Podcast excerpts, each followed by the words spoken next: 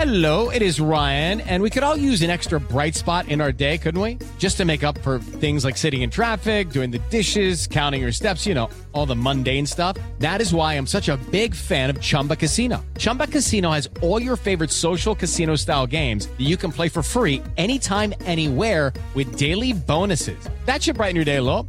Actually, a lot. So sign up now at chumbacasino.com. That's chumbacasino.com. No purchase necessary. BGW. Void were prohibited by law. See terms and conditions. 18 plus. Así sucede con Carlos Martín Huerta Macías. En este podcast recibirás la información más relevante.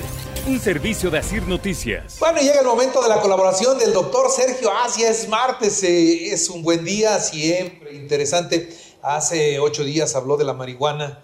No sé si hoy traiga algo, alguna otra propuesta más agresiva o, de qué va a hablar, mi querido doctor. ¿Cómo está? Buenos días, Carlitos. Pues muy bien aquí y de buenas, como todas las semanas. Como debe ser. Pues hoy vamos a hablar de algo más sencillo, más tranquilo. Vamos a hablar de los micronutrientes. Micronutrientes. Mira, eh, México, entonces, en general todo el mundo, pero México en particular está viviendo lo peor de dos mundos. Tiene, de un lado, una alta, alta población en desnutrición. De hecho, el 40% de los mexicanos viven en desnutrición y por el otro, un, un alto porcentaje de individuos que están obesos. O sea, hay gordos y flacos desnutridos. Y además, un gordo puede estar desnutrido. Exacto. O sea, no, son mutuamente excluyentes. Uno O sea, pensaría. el, el gordo no quiere decir que esté bien nutrido y- o, nutrido en exceso. No, al puede revés, estar desnutrido. El flaco no necesariamente está, Está desnutrido. Pero vamos, eh, un buen porcentaje de la población tiene desnutrición, está en, en- en ri- riesgo alimentario y otro buen porcentaje de la población mexicana están en obesidad o en sobrepeso. Eh, son dos caras de la, de la misma moneda. Las causas son múltiples, pero vamos a enfocarnos en una de ellas, el, alto consumo de alimentos refinados, de alimentos ultraprocesados y la disminución de alimentos eh, naturales. Me estoy refiriendo a verduras y frutas que generan un déficit no tanto de calorías. El, eh, a veces con la tortilla, con el pan, con los refrescos, con los gansitos, tenemos suficiente volumen de calorías, pero lo que nos faltan son los micronutrientes, son pequeñas sustancias que son muy importantes para el metabolismo del, del organismo, que imagínate, son como la- las tuercas eh, de los rines de los coches o las bujías o las poleas. Son pequeñeces, lo importante es el motor, pero sin esos pequeños eh, No objetos, el, eh, todo el- toda la maquinaria no funciona. Entonces los micronutrientes, me refiero a las vitaminas, me refiero a los minerales, cobre, hierro, zinc, estaño, en fin, una, una gran cantidad de sustancias que llamaremos eh, nutrientes importantes para, para nuestro organismo. El, el estudio de los micronutrientes comenzó hace, en el hace dos, dos siglos. Cuando empezaron los viajes transatlánticos, el- las tripulaciones sufrían de sangrados, se les caían los dientes, tenían fracturas, tenían úlceras. Acuérdense de la imagen que tenemos de un pirata con un ojo parchado, Una pata de palo. una pata de palo, desnutridones, flacones. No, no, no, no, no, no, no están bien nutridos los, los piratas. Entonces, eh, el, el almirantazgo británico, ah, bueno, a, esa situación la llamaron escorbuto. No conocían la causa. Estamos hablando del siglo XVIII. No conocían la causa. Entonces, el almirantazgo británico comisiona a un médico que pues, ni siquiera era médico, era estudiante de medicina, para que estudiara el caso. Entonces, a él se le ocurrió que era algo de la nutrición. Y entonces hizo un estudio bien interesante en el cual dividió a la población, a los marineros, en dos grupos. A uno le dio un brebaje que entre todas sus componentes tenía ah, eh, jugo de limón y a la otra, a la otra eh, parte de la, de la- a otro barco le dio de comer normal, la, la dieta habitual. La sorpresa fue que a los que les dieron el jugo de limón se les curó el escorbuto, no les dio escorbuto y, y a la- a al resto de las tripulaciones sí, sí les daba el escorbuto. Entonces la conclusión fue que alguna de esas cosas, en particular el jugo del cítrico, era el que curaba y mejoraba y prevenía la aparición de escorbuto. Paradójicamente, como sucede con todos los gobiernos, no fueron hasta 40 años después del descubrimiento y publicación que eh, la corona británica obligó a las tripulaciones a consumir frutas y jugos frescos. Y por supuesto se olvidaron del escorbuto. Ya eh, estudios bioquímicos más, más tarde descubrieron que el factor que prevenía el escorbuto era la una, una, una sustancia que le llamaron vitamina C. Entonces, ahí comenzó el estudio de los micronutrientes y, tenemos, por ejemplo, la vitamina A. La vitamina A es una vitamina que, que, que es liposoluble, viene en las grasas y, y favorece el metabolismo celular, la reparación ocular, la reparación de heridas y eh, su deficiencia causa úlceras corneales y es una causa muy importante de, ceguera y de lesiones cutáneas muy, muy graves. ¿En dónde, qué viene la vitamina A?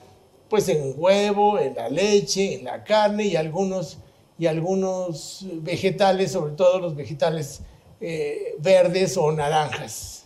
Por eso dicen que los conejos que comen zanahorias ven muy, muy bien.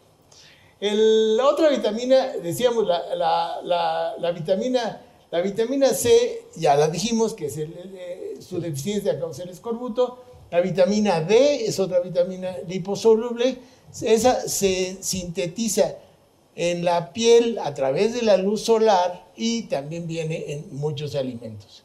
Actualmente la, deficiencia de vitamina D eh, ocasiona problemas de deformidad ósea, osteoporosis, fracturas, lesiones cutáneas y la enfermedad más grave es el raquitismo.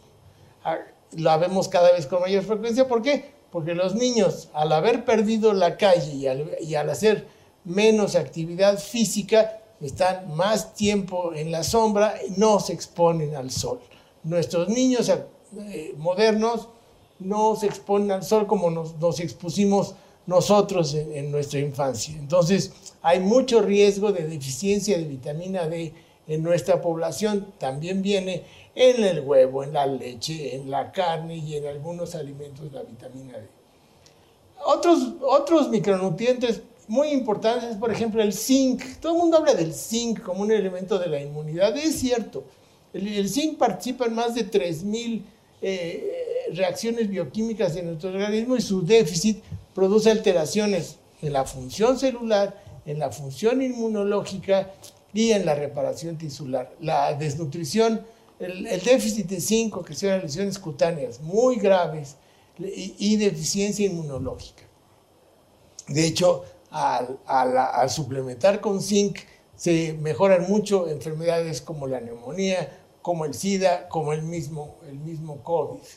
El cobre también afecta, afecta eh, participa en muchos procesos metabólicos y su déficit ocasiona eh, trastornos neurológicos y, metabólicos muy graves.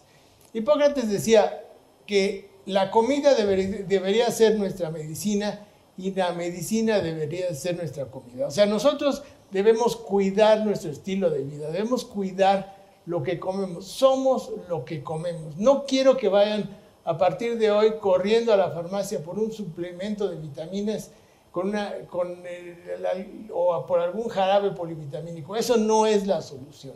La solución es revisar su alimentación, revisar su refrigerador y cuidar que haya alimentos frescos, alimentos poco procesados y alimentos variados, que haya pescado en la dieta, que haya huevo todos los días, que haya verduras todos los días, que haya fruta todos los días y sus hijos crecerán más sanos, más fuertes y con todo el potencial genético que ustedes les generaron. Por favor, cuiden su alimentación, cambien su estilo de vida y mejorarán muchas de sus enfermedades que supuestamente son crónicas e incurables. ¿Qué porcentaje de la población, doctor, este, come bien?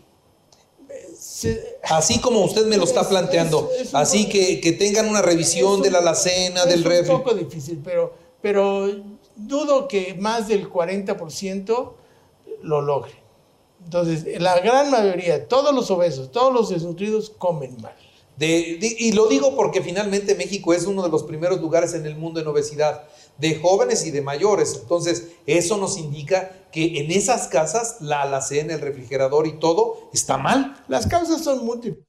La, la alimentación alta en nutrientes es más barata que la alimentación alta en calorías es mucho más barata que la alimentación alta en nutrientes. Pero debemos aprender a gastar, aprender a comprar, aprender a guisar y aprender a restringir a, los niños y sobre todo establecer hábitos de buena alimentación desde la lactancia, desde, de- empezando por la leche materna, continuando con una exposición eh, eh, eh, temprana a alimentos a partir de los seis meses, proteínas rápidamente y sobre todo, como se trató esta plática, de los, de tener mucho cuidado en el aporte de los micronutrientes, esos, esas pequeñas sustancias que hacen la diferencia entre la salud y la enfermedad. Y no, no se deben suplir con medicinas porque también es cierto que el exceso de estos micronutrientes también produce efectos nocivos.